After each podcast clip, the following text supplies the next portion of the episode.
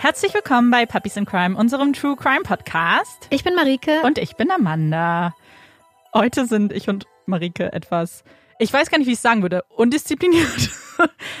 ähm, chaotisch? Nein, auch nicht. Wir haben heute nämlich etwas länger gebraucht zum Aufbau als sonst und etwas länger als zwei Stunden in denen wir aber Taylor Swift gehört haben. Wer unsere Story gesehen hat von Sonntag, also gestern, wenn ihr die Folge hört, der hat das auch mitbekommen und so einen kleinen Ausschnitt gesehen. Aber ich war tatsächlich sehr froh, dass es mit dem Aufbau so lange gedauert hat, weil ich musste nämlich auch noch meinen Fall fertig schreiben. Also ja. hat eigentlich ganz gut gepasst. Genau, und wir, wir lieben es ja unter Zeitdruck zu arbeiten. Aber genau, ich freue mich sehr doll auf den Fall, den Marike uns heute mitgebracht hat. Wir begeben uns heute zurück nach Australien und tatsächlich, eine der Personen, die in diesem Fall mitspielt oder eine ganz besonders wichtige Rolle spielt, hat auch in einem anderen Fall, wenn auch anonym, auch schon mal eine Rolle gespielt. Aber ich möchte eigentlich noch gar nicht zu viel verraten. Nee, das ist dann eine Überraschung. Das finden wir dann raus. Genau. Schön, dass wir wieder in Australien sind. Ich habe mich dazu entschlossen, aufzuschreiben, wie es passiert ist. Auch um es in meinem Geist zu ordnen. Ich werde auch aufschreiben, was mir zu dieser Zeit durch den Kopf ging. Ich schätze, es begann alles im Juni 1997.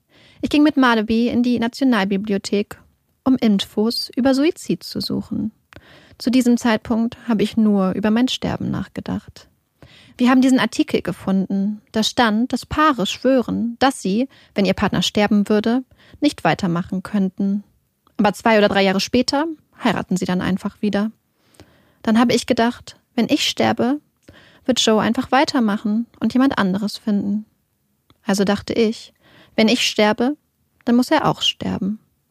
Ein erster selbstsüchtiger Akt. Die Artikel handelten vom Überdosieren von Schlaftabletten. Zu schwer, Joe auf diese Weise mit mir zu nehmen.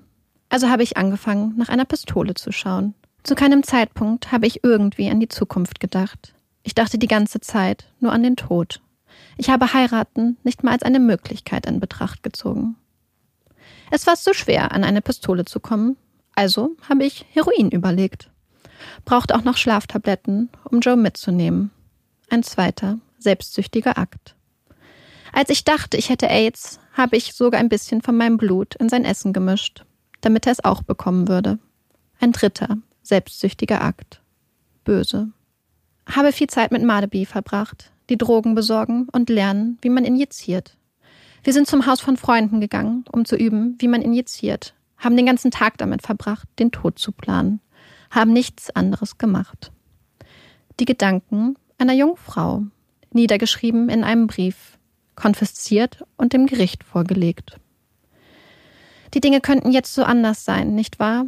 Glücklich verheiratet. Man schätzt nie wirklich, was man hat, bis es nicht mehr da ist. So viel steht fest. So sehr wünsche ich ihn mir zurück. Er war alles, was ich hatte, immer für mich da. Ich frage mich, wo er jetzt ist. Glaubst du, er ist im Himmel? Werde ich mit ihm zusammen sein, wenn ich sterbe? Ich wünschte, diese Junkies wären tot und nicht Joe. Nicht Joe. Mama, bitte nicht Joe. Ich kann die Zeit nicht zurückdrehen. Mein Leben ist vorbei.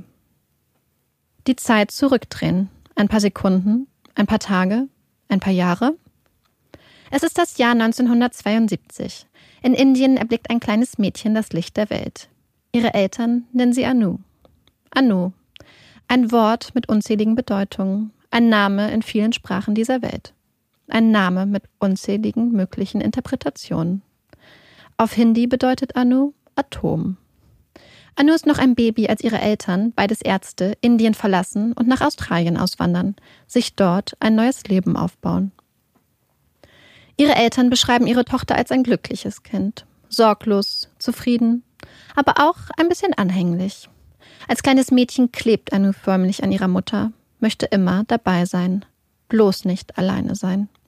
Bis zum Grundschulalter klettert Anu immer wieder ins Bett ihrer Eltern, sucht ihre Nähe, Geborgenheit, wie ein kleiner Planet, dessen Laufbahn sich um ihre Eltern dreht. In der Schule glänzt Anu. Sie ist eine Vorzeigeschülerin. Intelligent, sportlich, mit guten Manieren. Eine Tochter, auf die man stolz sein kann. Doch Anu wird älter und das einst so einfache Leben etwas komplizierter. Die Laufbahn des kleinen Planeten wird größer, weiter. Anu für die Lernen und Familie immer an erster Stelle kam, die stets so fleißig war, so brav, so angepasst, fängt an, sich für Jungs zu interessieren, will ihre Zeit mit Freunden verbringen, will Miniröcke tragen. Anu entwickelt sich schneller als viele ihrer Klassenkameradinnen, sieht bald so viel erwachsener aus als das kleine Mädchen, das sie innerlich noch ist. Ihre Eltern sehen die Entwicklung mit Sorge, wollen nicht, dass ihre Tochter in so kurzen Röcken rausgeht, so viel abhängt, ihre Gedanken an Jungs verschwendet. Aber der erhobene Zeigefinger ihres Vaters, die Bitte der jungen Männerwelt den Rücken zuzukehren, sich zurückzubesinnen auf ihre Schulbildung, zeigen nur mäßigen Erfolg. Anu hat ihren eigenen Kopf. Einen intelligenten Kopf, der viel leisten kann. Denn Anu schafft es, ihren Freiheitsdrang auszuleben, sich der Teenager-Rebellion hinzugeben. Jungs, Alkohol, Drogen und Miniröcke und trotzdem weiterhin gute Noten, gute Zeugnisse und viel Lob mit nach Hause zu bringen. 1991 ist es schließlich soweit. Anu beendet die Highschool als Jahrgangsbeste. Dem kleinen Planeten steht nun das Universum offen. Aber Anu zieht es nicht in ferne Galaxien, ans andere Ende der Welt oder auf Partyinseln in Asien. Nein, Anu zieht es nach Canberra.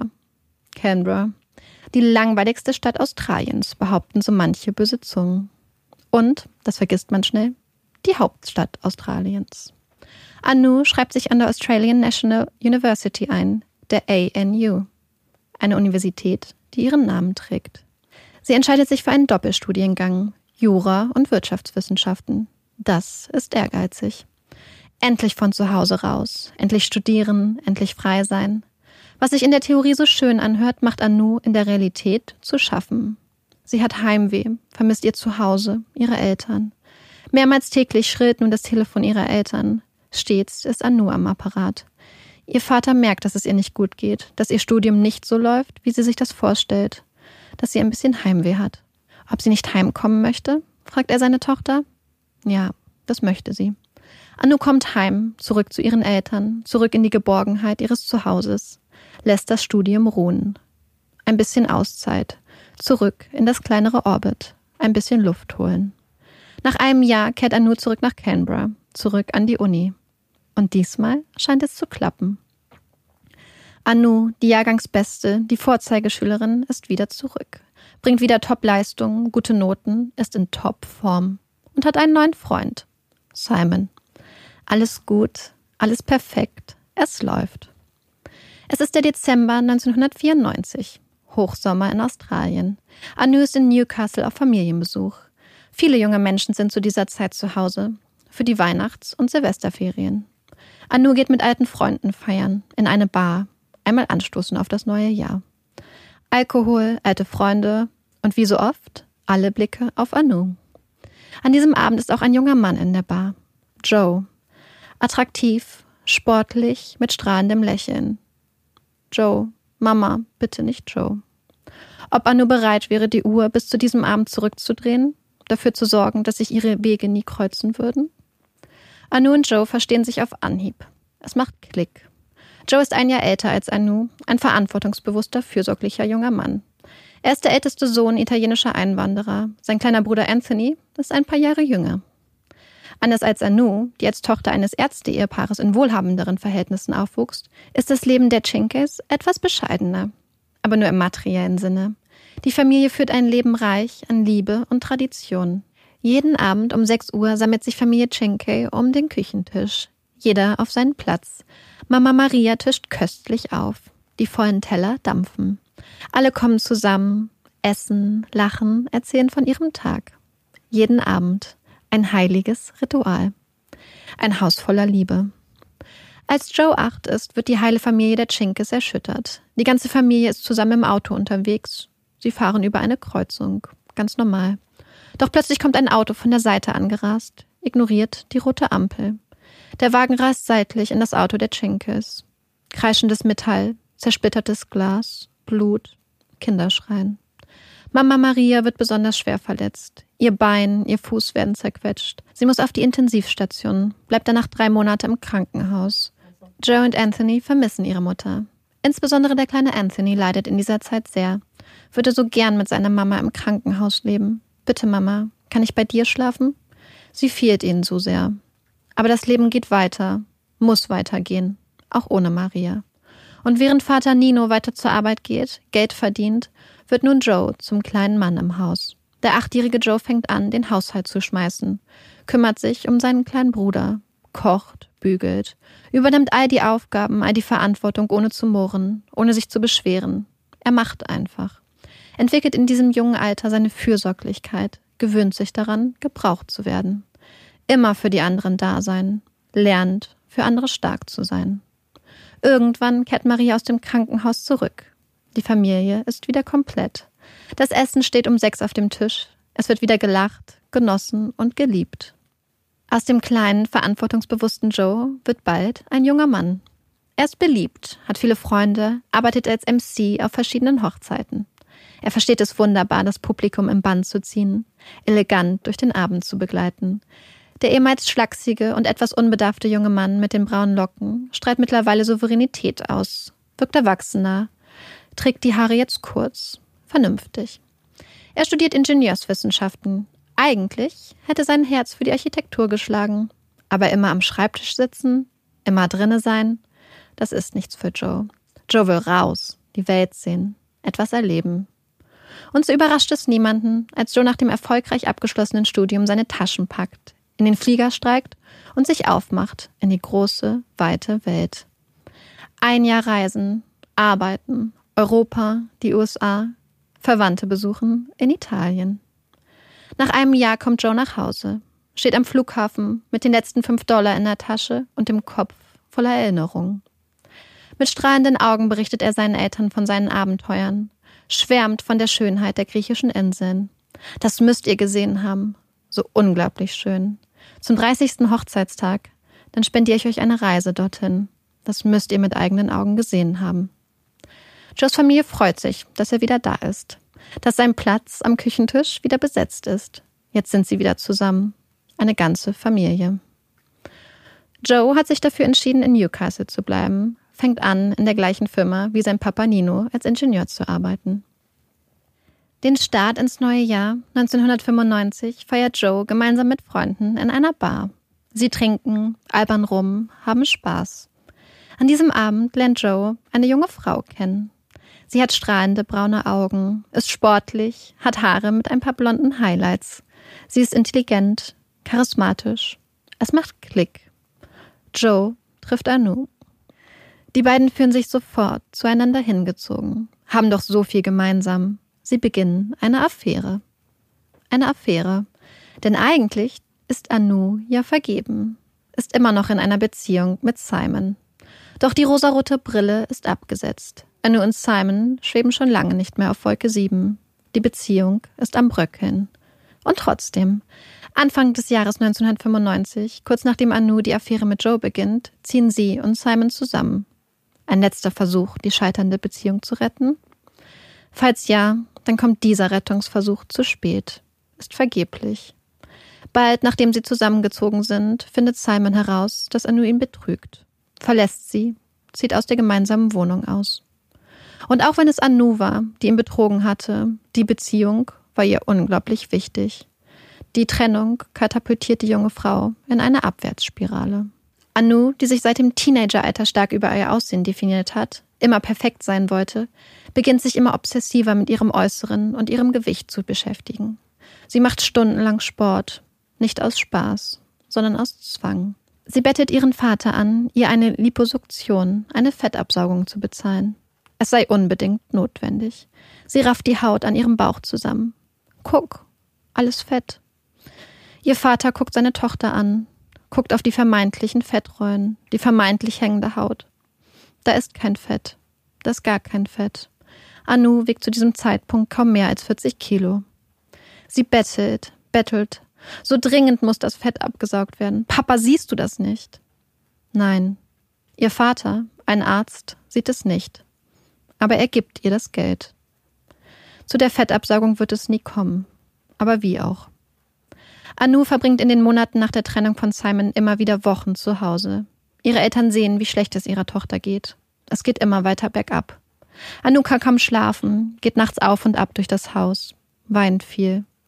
Gleichzeitig entwickelt sich die Affäre mit Joe nun zu einer echten Beziehung. Sie wirken glücklich, liebevoll. Während Anus Eltern zuerst nichts von der Beziehung erfahren dürfen, schwärmt Joe seiner Mutter von Anu vor. Aber Maria Schenke ist skeptisch. Wer ist diese Frau? Warum trägt sie so kurze Tops? Jeden Tag ruft Anu bei den Schenkes an. Sogar abends. Sogar abends um sechs. Dann, wenn doch eigentlich alle zusammen am Tisch sitzen. Das geliebte, heilige Familienritual. Sie macht es kaputt mit ihren Anrufen. Hat Joe so in ihrem Bann, dass er sogar aufsteht und den Tisch verlässt. Nicht mehr zurückkehrt, sondern stundenlang am Telefon bleibt. Nein, Maria Cenke mag diese Anu mit ihrem bauchfreien Tops absolut nicht. Ihr Mann Nino kann ihre Abneigung nicht verstehen. Joe wirkt so glücklich. Lass ihn doch, er ist ein erwachsener Mann. Er weiß schon, was er tut. Aber Maria gefällt es nicht. Jedes Wochenende fährt Joe nun von Newcastle nach Canberra zu Anu. Freitag nach der Arbeit los. Sonntagnacht geht es zurück. Am nächsten Morgen müde zur Arbeit. Manchmal steigt er sogar in den Flieger, um bei ihr zu sein, wenn es ihr schlecht geht. Sogar mitten unter der Woche. Joe hat mehr und mehr das Gefühl, dass Anu ihn braucht, dass er für sie da sein muss, sich kümmern muss. Denn Anu, die anfangs so glücklich wirkte, der Star jeder Party war, scheint mehr und mehr die Kontrolle über ihre Maske zu verlieren. Ist immer weniger die glückliche, die sorgenfreie Person, die Joe anfangs kennengelernt hatte. Aber das schreckt Joe nicht ab. Joe bleibt, kümmert sich um Anu, ist fürsorglich, die starke Schulter. Mama, sie braucht mich. Joe, der schon mit acht für anderes stark war, der schon im Kindesalter so viel Verantwortung auf seinen kleinen Schultern trug. Schließlich entschließt sich Joe, zu Anu zu ziehen, nach Canberra. Aber Anu geht es immer schlechter. Es ist das Frühjahr 1997. Seit Monaten klagt Anu über die verschiedensten Symptome. Hitzewallungen, Schmerzen, Unwohlsein. Sie erzählt ihren Eltern, dass ihr Kopf nicht zu ihrem Körper gehöre. Und da seien Dinge, kleine Tiere, die unter ihrer Haut herumkriechen würden. Ihre Eltern sind alarmiert, bitten Anu, sich in psychiatrische Behandlung zu begeben. Anu weigert sich. Sie sucht die verschiedensten Ärzte auf, ist fest davon überzeugt, eine degenerative Muskelschwäche zu haben, ist sich sicher, dass sie bald daran sterben wird, dass es keine Heilung und keine Hoffnung mehr für sie gibt. Warum sehen die Ärzte das nicht? Wieso erkennt keiner dieser Leute ihre Krankheit? Warum sagen sie ja alle, es wäre nur in ihrem Kopf? Es ist keine Kopfsache. Was stimmt nicht mit den Ärzten? Sie stirbt. Da ist sich Anu sicher. Und nicht nur das. Sie weiß auch, wer die Schuld daran trägt. Joe. Denn Joe hatte einmal, ganz nebenbei, in einem Gespräch ein Medikament erwähnt. Ein Brechmittel. Models würden es benutzen, um abzunehmen. Das, was Joe da so nebenbei so ahnungslos erwähnt, lässt Anu die Ohren spitzen. Sie ist zu diesem Zeitpunkt bereits seit langer Zeit an Bulimie erkrankt. Will nun unbedingt dieses Medikament, dieses Brechmittel ausprobieren lässt es sich von Joe mitbringen. Und jetzt, jetzt ist sie überzeugt, dass dieses Medikament sie todkrank gemacht hat. Alles wegen Joe. Joe ist schuld.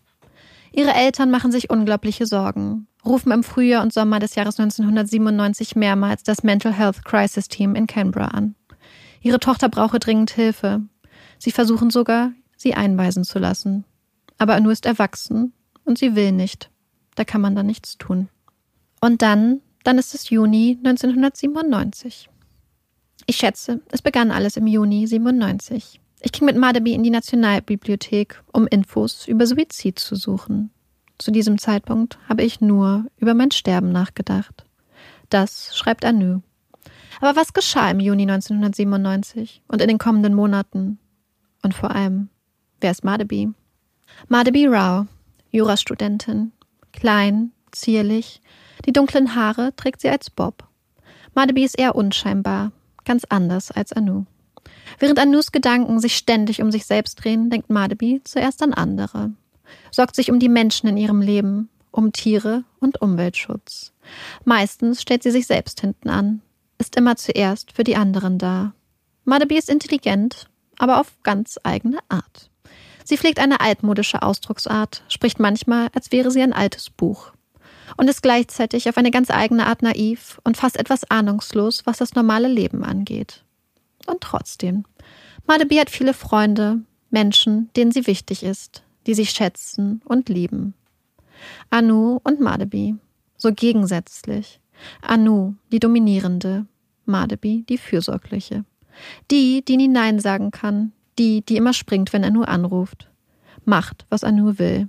Ein Fußabtreter. Und doch so, oft zusammen unterwegs. Wie an diesem Tag im Juni 1997. Anu und Mardaby zusammen in der Nationalbibliothek. Eigentlich nichts Besonderes. Zwei Studentinnen beim Recherchieren. Sie sprechen eine Kommilitonin an, ob sie ihnen kurz ein paar Cent leihen könnte. Für den Drucker. Sie müssten da was kopieren. Ja, klar, kein Ding. Die Kommilitonin gibt ihnen das Geld. Und dann fällt ihr Blick auf das, was die beiden da kopieren wollen. Passagen in einem Buch, in denen es um Suizid geht. Hm, sie stutzt. Naja, das wird wohl für eine Hausarbeit sein oder so. Nein. Die Recherche ist nicht für eine Hausarbeit. Diese Recherche ist persönlich. Hier geht es um Anu. Anu, die zu diesem Zeitpunkt fest davon überzeugt ist, dass sie sterben wird. Die nun fast jeden Tag davon redet, Suizid zu begehen. Anu und Madeby verbringen Stunden in der Bücherei, saugen alles an Informationen auf, was es zum Thema gibt. Ein paar Wochen später, Ende Juli, Anfang August, ist Anu immer noch fest entschlossen. Sie muss Suizid begehen. Sie fragt einen Freund, ob er ihr eine Waffe besorgen könnte. Sie erzählt ihm, dass sie krank sei, an einer degenerativen Muskelschwäche leide, dass sie eh sterben werde. Aber ihr Kumpel lehnt ab. Eine Waffe organisieren, unmöglich. Sie fragt einen anderen Kumpel, erzählt auch ihm, dass sie sich töten will, dass sie krank sei. Aber auch diesmal hat sie keinen Erfolg. Sie fragt eine Freundin, Kamak, erzählt auch ihr, dass sie bald sterben wird. Endlich. Sie hat Erfolg. Kamak stellt Kontakt zu jemandem her, der ihr eine Waffe besorgen kann. Endlich. Doch es kommt nie zur Abwicklung des Geschäftes. Zu früh gefreut. Während Anu und Madeby auf der Suche sind, vergeblich versuchen Anu eine Waffe zu beschaffen, macht ihr Vater eine alarmierende Entdeckung. Beim Saubermachen von Anus Auto findet er Kleidung seiner Tochter. Die Kleidung ist mit Preisschildern versehen. Ein bis zwei Dollar das Stück. Zum Verkauf. Darauf angesprochen winkt Anu ab. Ach, sie würde doch eh nicht mehr feiern gehen. Da bräuchte sie die Kleidung doch gar nicht mehr. Dann fängt sie an, ihre CDs an ihre Brüder zu verschenken. Sie würde sie ja nicht mehr hören. Ihre Eltern ahnen Schlimmes. Anus Mutter ruft erneut beim Mental Health Crisis Team an. Die Zeit vergeht und Anu hat immer noch keine Waffe. Also umdenken. Sie überlegt, denkt an Schlaftabletten, Drogen, Heroin, eine Überdosis. Eine Überdosis. Davon liest man so oft. Ob das schnell geht? Ob das einfach ist? Anu fragt ihren Kumpel, den sie zuvor schon nach einer Waffe gefragt hätte.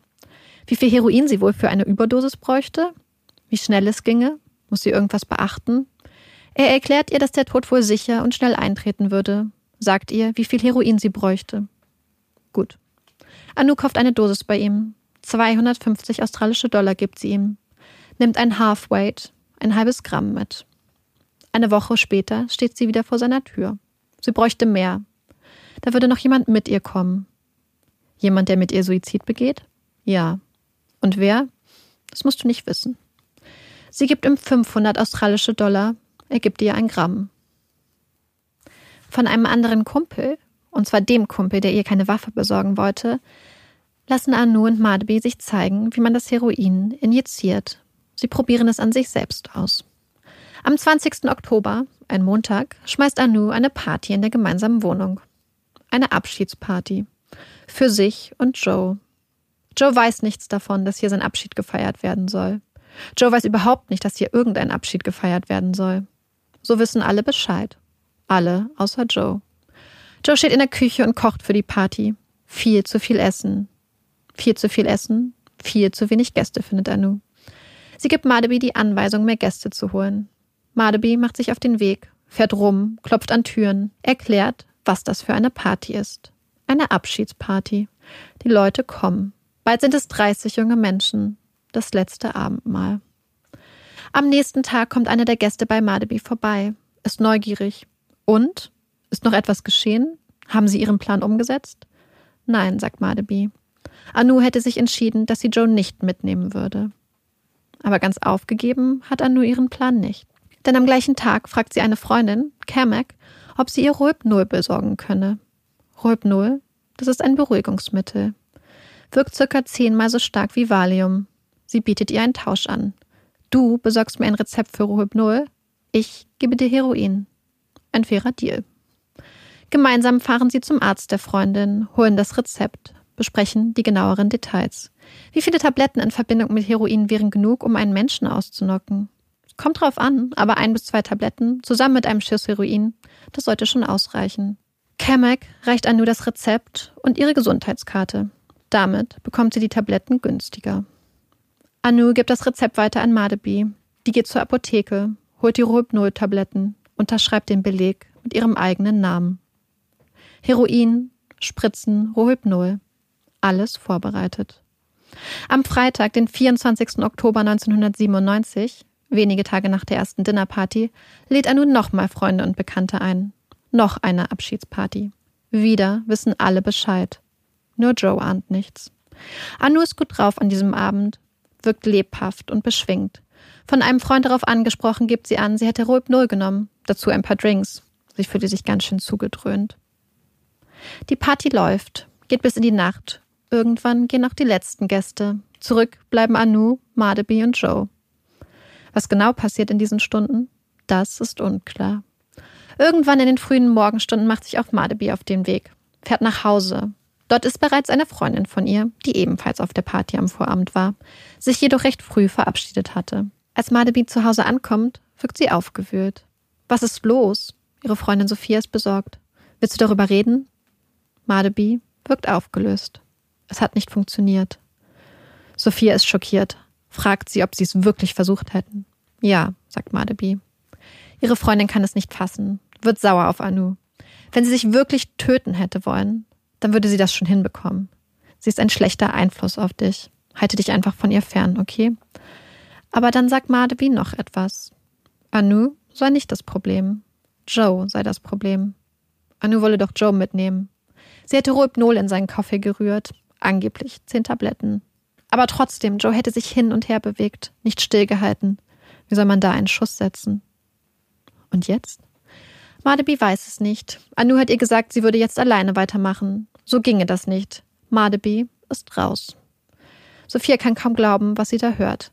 Meint Anu es wirklich ernst? Ist Joe wirklich in Gefahr? Sie ist hin und her gerissen, weiß nicht, was sie tun soll. Einfach nichts tun? Nein. Nein. Sie muss das klären. Um Viertel nach neun am Morgen hat sie einen Entschluss gefasst. Nimmt den Telefonhörer in die Hand, wählt Anus Nummer. Sophia redet auf Anu ein. Dass sie sich nicht wohlfühle mit der Sache, dass sie nicht wisse, was sie denken solle, was sie tun solle. Anu verteidigt sich, versucht, Sophia zu beruhigen. Lass es einfach. Es wird nichts passieren. Sie seien seit Jahren verlobt. Sie würden sich lieben. Und sie hätte sich sowieso umentschieden. Sie hätte Joe beim Schlafen beobachtet, über ihn gewacht. Er wäre sicher. Ihm passiert nichts. Aber wenn Sophia etwas sagen würde, zur Polizei gehen würde, das würde ihn ruinieren. Das würde uns ruinieren. Aber Sophia ist nicht überzeugt. Ihr Herz, ihr Kopf ist unruhig, voller Sorge für Joe. Sie lässt nicht locker. Schließlich fahren Anu und Madebi gemeinsam zu einem Freund. Len. Auch er war auf der Party gewesen. Bitte, rede du mit ihr. Am anderen Ende der Leitung sitzen nun Anu, Madebi und Len. Am anderen Ende die verzweifelte, unsichere Sophia. Besorgt, besorgt um Joe. Und besorgt vielleicht überzureagieren. Sie will hören, was Len zu sagen hat. Len kennt Anu gut, das weiß sie. Sie erklärt ihm die Situation. Aber Len bleibt ruhig, fast gleichgültig, sagt immer nur Ja. Als sie ihm erzählt, dass Anu sich umbringen wolle, ist seine Antwort fast flapsig. Erzähl mir was Neues. Nichts, was Sophia ihm sagt, scheint ihn zu überraschen, ihn zu beunruhigen. Macht sie sich vielleicht doch zu viele Sorgen? Irgendwann legt sie auf. Drei Freunde, die ihr sagen, dass alles in Ordnung sei. Drei gegen eine. Irgendwann ruft sie Anu zurück. Sie ist raus. Sie wird sich nicht mehr einmischen. Sie will keinen Ärger machen. Was in den nächsten Stunden im Haus von Joe und Anu passiert, auch das ist unklar. Joe verbringt wohl den ganzen Tag im Bett, ist schläfrig. Kein Wunder. Anu telefoniert viel. Um kurz nach zehn am Samstagabend ruft Anu ihren Freund Len an. Sie mache sich Sorgen um Joe. Wie stark sind denn diese Schlaftabletten? Len beruhigt sie. Das wird schon alles. Dann ertönt im Hintergrund eine Stimme. Es ist Joe. Meinem Kopf geht's gut, ruft er in Richtung des Telefons. Anu gibt den Telefonhörer an ihn weiter. Len fragt Joe, wie es ihm gehe. Hey, Mate, Mein Kopf ist 100% funktionstüchtig. Mein Körper möchte nur schlafen wie verrückt. Anu macht sich Sorgen um nichts. Alles in Ordnung, außer wenn ich versuche zu gehen. Ansonsten 100%. Auch Madeby ist an diesem Abend wieder dabei. Doch irgendwann fängt Anu an, ihr Vorwürfe zu machen. Sie fühle sich komisch, wirft Madeby vor, etwas in ihr Getränk gemischt zu haben. Sie denkt, Madeby wolle sie davon abhalten, Joe mitzunehmen, würde versuchen, ihren Plan, ihn zu töten, zu sabotieren. Sie macht Madeby Vorwürfe. Die verlässt aufgelöst das Haus. Am nächsten Morgen, Sonntagmorgen, macht Anu sich auf, um mehr Heroin zu besorgen. Sie fährt zu ihrem Kumpel. Heute ist der Tag, sagt sie zu ihm, während er ihr eine Spritze mit Heroin präpariert. Ihr Kumpel will nichts davon hören. Sie solle sich beruhigen und nicht dumm sein. Während sie bei ihrem Kumpel wartet, der ihr noch mehr Heroin besorgen soll, ruft Anu siebenmal bei Madebi an. Doch die will nicht. Lass mich in Ruhe, lass mich in Ruhe. Aber Anu lässt nicht locker, ruft immer wieder an. Irgendwann gibt Madebi auf, fährt zum Bankautomaten und hebt 250 Dollar ab. 250 Dollar. So viel kostet ein halbes Gramm. Den ganzen Vormittag über telefoniert Anu, ruft immer wieder Madebi an, ruft ihre Kumpel an. Worüber gesprochen wird, Worum es geht, wir wissen es nicht. Dann ist es fünf vor zwölf. Ein weiterer Telefonanruf. Anu ruft ihre Freundin Kamek an. Die Freundin, die ihr das Rohypnol besorgt hat. Die Freundin, die ihr erklärt hat, wie viele Tabletten und wie viel Heroin man braucht, um einen Menschen auszunocken. Anus private Heroinexpertin. Anus Stimme klingt panisch. Was macht man denn bei einer Überdosis? Kamek sagt ihr, sie solle sofort den Rettungsdienst rufen. Aber Anu zögert, sagt, dass Joey ja von nichts wisse, dass er dann wütend werden würde, wenn er es wüsste. Sie fragt, was passieren würde, wenn der Rettungsdienst kommt. Dann bekommt er Nakan, dann wacht er auf und alles ist wieder gut. Ruf den Notdienst. Du musst den Notdienst anrufen. Aber Anu wiederholt immer wieder, dass sie das nicht kann. Kamek redet weiter auf sie ein. Ruf die 000. Sie fragt Anu, wie es Joe nun gehe. Seine Lippen sind ein bisschen blau, sagt Anu. Er würde nur alle zehn Sekunden atmen. Kamek sagt ihr, sie solle versuchen, ihn Mund zu Mund zu beatmen. Es wird still in der Leitung. Die Sekunden vergehen. Dann ist Arne zurück in der Leitung. Und jetzt? Weitermachen. Weitermachen, bis er wieder zu sich kommt. Es wird wieder still in der Leitung. Zu spät, sagt Anu, schreit fast, ist hysterisch. Da kommt lauter schwarzes Zeug aus seiner Nase, aus seinem Mund. Es ist zu spät. Kamek wird wütend beschimpft sie, nennt sie selbstsüchtig, eine Bitch. Sie hätte kein Recht, jemanden zu töten. Sie soll jetzt verdammt nochmal den Notruf wählen. Kamek legt auf. 20 Sekunden später klingelt ihr Telefon wieder. Anu. Kamek beschwört Anu. Versucht ihr deutlich zu machen, dass sie die Wahl hat. Ein wütender Freund oder eine Mordanklage. Scheiße, du hast recht. Anu scheint aufzuwachen. Um 12.10 Uhr am 27. Oktober 1997 geht der Notruf bei der Zentrale ein. Ich brauche einen Rettungswagen, bitte. Ich habe hier eine Person, die potenziell eine Überdosis hatte. Eine potenzielle Überdosis? Naja, er erbricht Blutzeugs überall hin. Er erbricht Blut? Gut. Okay. Wie lautet die Adresse? Ist das ein schlechtes Zeichen? Wie lautet die Adresse? Einen Moment, können Sie mir sagen, ob das ein schlechtes Zeichen ist? Naja, es ist nicht gut, wenn er Blut erbricht. Oh, wird er das überstehen? Ich weiß es nicht. Ich schicke einen Rettungswagen, um sich das anzusehen. Meinetwegen. Wie lautet die Adresse? Anthill Street 30. Ist das eine Wohnung oder ein Haus? Oh, es ist eine Wohnung. Welche Nummer in der Anthill Street? Was wird passieren? Welche Nummer hat die Wohnung? Oh Scheiße, oh Scheiße. Hören Sie mir zu. Oh, warten Sie, was mache ich? Beruhigen Sie sich. Beruhigen Sie sich. Okay, was soll ich tun? Okay. Wenn Sie mir die Adresse geben, dann schicke ich Ihnen einen Rettungswagen. Wird es ihm gut gehen? Ich weiß es nicht. Wir müssen einen Rettungswagen losschicken, um das einzuschätzen. Welche Wohnungsnummer in der Entel ist? Oh, scheiße. Wie lautet die Wohnungsnummer in der Entel Street? Es ist die ähm, 79. Wohnung 30, 79. Ist das richtig? Ja. Nein, Warten Sie. Wohnung 30. Warten Sie, wo ist der Rettungswagen? Der Rettungswagen ist in der Dickinson. Jetzt beruhigen Sie sich. Wie heißen Sie? Wie heißen Sie? Oh Scheiße, er erbricht Blut. Was sind? Was ist Ihr Name? Wird er sterben?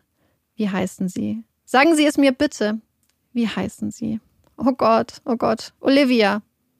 Wie lautet Ihr Name bitte? Olivia, Olivia. Oh fuck. Warten Sie, warten Sie. Von welcher Telefonnummer rufen Sie an? Warten Sie, sein Herz schlägt noch. Gut. Also jetzt beruhigen Sie sich in Gottes Namen. Wohnung 30. Wohnung 30, 79 Entel Street. Wohnung 30, 79 Entel Street. Nein, 79 Entel Street. Welche Wohnungsnummer? Es ist ein Haus. Es ist 79 Entel Street. Ja, ja, kommen Sie schnell. Okay, es wird bald jemand da sein. Anu legt auf und wird nochmal die 000. Notrufzentrale? Ja, 79 Enfield Street. Jetzt hören Sie mir zu. Hören Sie mir zu. Sorry. Seien Sie einen Moment ruhig und hören Sie mir zu. Okay, okay. Es macht keinen Sinn, so weiterzumachen, wenn ich nicht weiß, wo ich den Rettungswagen hinschicken soll. Okay. 79 Enfield Street. Los. Was ist das Problem? Er hat eine Überdosis Heroin, glaube ich. Gut. Okay. Schnell. Oh. Der Rettungswagen ist auf dem Weg zu Ihnen. Atmet er? Ich weiß es nicht. Gut. Können Sie für mich nachschauen? Nein. Okay, wissen Sie, wie man Mund zu Mund beatmet? Da kommt ganz viel Blut aus seinem Mund. Okay, entfernen Sie es. Wie? Drehen Sie ihn auf die Seite, stecken Sie Ihren Finger in seinen Mund und machen Sie es raus. Gut, ja. Warten Sie. Okay. Wissen Sie, wie man Mund zu Mund beatmet? Oh Scheiße, oh Scheiße. Wissen Sie, wie man Mund zu Mund beatmet? Ja, ich weiß es. Dann machen Sie es jetzt. Was, wenn da noch Zeug in seinem Mund ist? Machen Sie das Zeug raus, stecken Sie Ihren Finger in den Mund und machen Sie es raus. Scheiße, scheiße. Sie müssen jetzt etwas tun. Sie sind jetzt diejenige, die ihm in diesem Moment helfen kann. Der Rettungswagen ist auf dem Weg. Was mache ich? Ich weiß nicht, was Sie machen. Hat der Patient noch Puls? Hat. Können Sie den Puls spüren? Sein Herz? Ja. Ja, ja. Gut. Okay. Machen Sie weiter. Mund-zu-Mund-Beatmung. Mund. Ich mache ihn frei.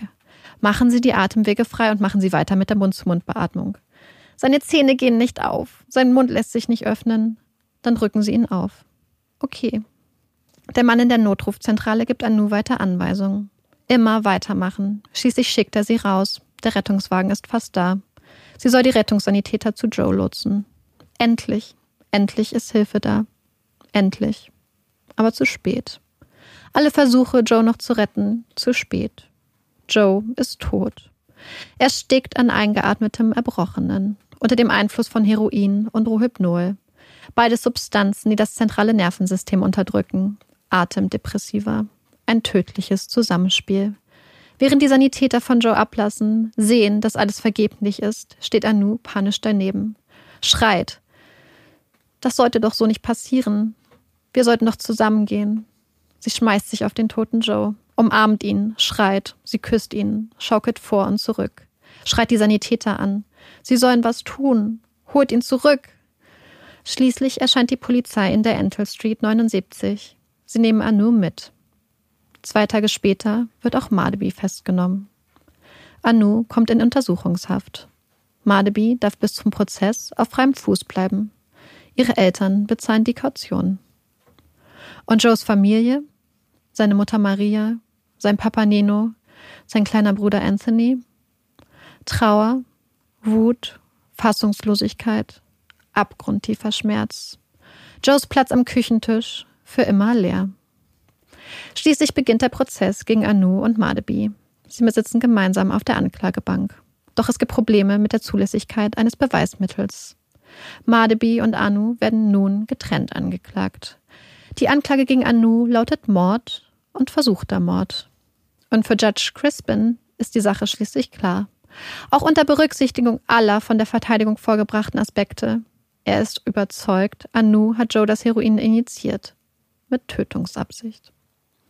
Diese Feststellung, sie hat wohl niemanden so recht verwundert. Und sie ist auch nicht der Drehpunkt dieses Falls. Es geht noch um eine ganz andere Frage. Die Frage der verminderten Schuldfähigkeit. In Section 14 des Crimes Act des australischen Strafgesetzbuches werden folgende Voraussetzungen für die Annahme oder Anwendbarkeit der verminderten Schuldfähigkeit genannt. Eine Person, die wegen Mordes angeklagt ist, soll nicht des Mordes schuldig befunden werden, wenn die Handlung oder das Unterlassen, welches zum Tode führte, zu einem Zeitpunkt geschah, als die angeklagte Person an einer geistigen Abnormalität litt, welche ihre Verantwortlichkeit für die Handlung oder das Unterlassen grundlegend beeinträchtigte. Die Beweislast hierfür liegt bei der angeklagten Person. Wer aufgrund der verminderten Schuldfähigkeit nicht wegen Mordes verurteilt wird, kann trotzdem wegen Totschlags verurteilt werden. Die Verteidigung und auch die Anklage rufen die verschiedensten Experten auf. Einer der Experten, Dr. Byrne, ist der Meinung, Anu habe eine schwere Borderline-Persönlichkeitsstörung und leide zudem an schweren Depressionen. Sie sei zum Zeitpunkt des 26. Oktobers ernsthaft psychisch krank gewesen, sagt Dr. Byrne, hätte seit Monaten mit psychotischen Ideen gelebt, ihr Realitätsbezug sei schlecht gewesen. Sie hätte eine sehr gering ausgeprägte Fähigkeit, über die Natur oder die Konsequenzen ihres Handelns nachzudenken. Wenn überhaupt. Zudem gehe er davon aus, dass sie zum Zeitpunkt der Tat an Schlafmangel gelitten habe, was ihre Fähigkeit, ihre Emotionen zu kontrollieren oder rational zu denken, noch weiter beeinträchtigt habe. Auf einer Skala, auf der eine Eins eine rationale Tat darstelle und eine Zehn eine extrem psychotische und gestörte Tat, so würde er sie als eine Sechs bis Sieben einordnen. Auch der nächste Experte, Professor Mullen, geht von einer schweren Depression aus. Ihre Einsichtsfähigkeit und ihre Fähigkeit, über ihre Handlungen zu reflektieren, sei stark gestört gewesen. Eine weitere Expertin, Professor Hayes, wird von der Anklage aufgerufen. Auch sie geht von einer Borderline-Persönlichkeitsstörung aus, von einer langwierigen Essstörung. Zudem sehe sie Anzeichen einer Depression. Anus Einsichtsfähigkeit sehe sie jedoch nicht als beeinträchtigt an. Aber sie ist vorsichtig mit ihren Aussagen, hat im Gegensatz zu den Experten der Verteidigung keinen Zugang zu Anu gehabt, nie mit ihr gesprochen. Ihre Quellen sind limitiert, beschränkt. Sie weist darauf hin, dass dies die Möglichkeit, eine Diagnose zu stellen, stark beeinträchtigt und erschwert. Auch der zweite Experte der Anklage geht davon aus, dass Anu eine Persönlichkeitsstörung hat. Sie weise Anzeichen verschiedener Störungen auf. Zudem hätte sie wieder und wieder Anzeichen anderer psychischer Krankheiten gezeigt. Immer wieder depressive Episoden gehabt und sie leidet zudem an einer schweren Essstörung. Er geht davon aus, dass sich Anu aufgrund ihrer Persönlichkeitsstörung zum Zeitpunkt der Tat in einem disassoziativen Zustand befunden habe, auch wenn dieser Zustand nicht so gravierend gewesen wäre, wie beispielsweise bei einer tiefgreifenden Psychose. Zusätzlich zu den beiden Experten kommen die Aussagen von Anus Eltern, beides Ärzte, die ihre Tochter für höchst selbstmordgefährdet hielten, die mehrmals versuchten, ihre Tochter einweisen zu lassen. Ein Psychiater des Mental Health Teams in Canberra kam zu der vorläufigen Einschätzung einer psychotischen Depression, einer ungewöhnlichen Essstörung oder einer prodromalen Schizophrenie. Als Prodromalphase bezeichnet man die Phase einer Krankheit, in der uncharakteristische Vorzeichen oder Frühsymptome auftreten. Auch er ging von einer möglichen Persönlichkeitsstörung aus. Judge Crispin sieht die Voraussetzungen einer Mental Abnormality, also einer mentalen Abnormalität, als erfüllt an. Aber hat dieser Zustand Anus geistige Verantwortlichkeit bzw. die Zurechnungsfähigkeit der Tat signifikant beeinträchtigt? Ja. Anu ist vermindert schuldfähig. Sie wird nicht wegen Mordes, sondern wegen Totschlags verurteilt. Zehn Jahre lautet das Strafmaß, mit der Möglichkeit der Bewährung nach vier. Ihre Zeit in der Untersuchungshaft fast zwei Jahre, wird angerechnet. Nachdem das Urteil verkündet ist, der Prozess beendet wird, ist es ruhig im Gerichtssaal. Die Stimmung gedämpft. Doch eine Stimme schneidet durch den Raum. Du Dämon, verrotte auf ewig in der Hölle. Ich werde dir niemals vergeben. Sie ist ein Dämon. Mein Sohn, ist das alles? Vier Jahre? Wie könnt ihr nachts schlafen? Vier Jahre? Mehr ist mein Sohn nicht wert? Es ist Maria Schenke. Joes Mutter. Für sie ist das Urteil ein Schlag ins Gesicht. Vier Jahre. Vier Jahre für ihren Joe, ihren kleinen Mann. Sein Platz am Küchentisch wird für immer leer sein. Vier Jahre. Sie und Nino verlassen das Gerichtsgebäude, stehen auf den Stufen davor. Unter ihnen die Reporter, Fernsehkameras, Mikrofone. Maria verkündet ihr eigenes Urteil. Für mich hätte das Urteil lauten müssen, häng an dem Baum da drüben. Ich weiß, es ist nicht möglich. Aber für mich 30 Jahre. Wenn sie rauskäme, dann wäre sie 60. Das ist nicht möglich, aber das wäre fair. Monate später, im Dezember 1999, steht nun auch Madeby vor Gericht. Klein, unscheinbar, immer noch beliebt, unterstützt von ihren Freunden, mit einem begnadeten Anwalt an ihrer Seite. Es gäbe keine Beweise für eine Mittäterschaft, für einen gemeinsamen Tatplan zum Zeitpunkt der Tat. Und auch wenn vielleicht die moralische Pflicht bestand, einzuschreiten, eine rechtliche Pflicht bestand nicht. Madeby wird in allen Anklagepunkten freigesprochen. Keiner ihrer Freunde, keiner der über 30 Dinnergäste werden je belangt oder angeklagt. Viele traten während des Prozesses anonym auf, um ihre Zukunft und ihre Chancen als Anwälte, Richter und Staatsanwälte nicht zu gefährden. Anu wird nach insgesamt vier Jahren aus dem Gefängnis entlassen. Sie hat während ihrer Haft ihr Studium beendet, hat nun einen Doktor in Kriminologie und Recht von der University of Sydney. Ihre Doktorarbeit handelt von weiblicher Kriminalität. Auf ihrem LinkedIn-Profil kann man Artikel von ihr zu Themen wie Bildung im Gefängnis oder über die Ursachen von weiblicher Kriminalität lesen. Ich frage mich, wo er jetzt ist. Glaubst du, er ist im Himmel? Äh, danke für diesen sehr aufwühlenden Fall. Ich glaube, besser kann ich es gar nicht beschreiben, weil ich sehr viele Emotionen empfunden habe. Von einer kleinen Wut im Bauch bis zu so komplett schmerzerfülltem Leid und ja, Trauer und ich ganz, ganz, es war eine Achterbahnfahrt der Gefühle für mich, auf jeden Fall. Und ich finde, bei mir war es ganz viel auch gepaart mit einer absoluten Fassungslosigkeit. Mhm, genau, das ist, ich kann das ja.